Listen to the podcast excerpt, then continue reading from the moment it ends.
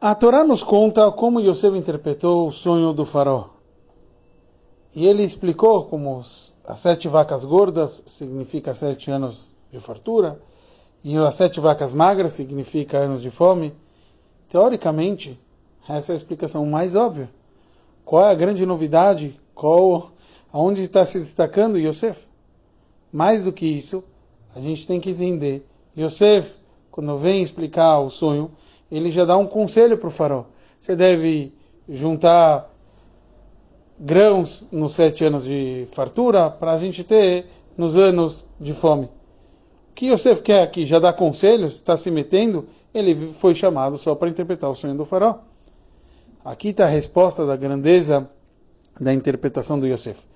O faraó tinha sonhado que as sete vacas gordas estavam juntos das sete vacas magras, ou seja, ao mesmo tempo.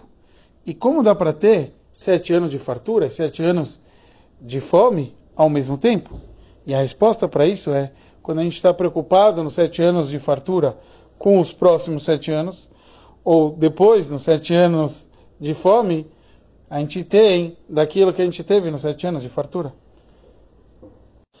Espiritualmente, a gente pode dizer o mesmo sobre o conceito do galuto, do exílio. A gente sabe que aqui começou toda a descida do nosso povo para o Egito, e está nos explicado que o conceito do no exílio, a gente tem as coisas divinas à vontade por Hashem, por servir Hashem.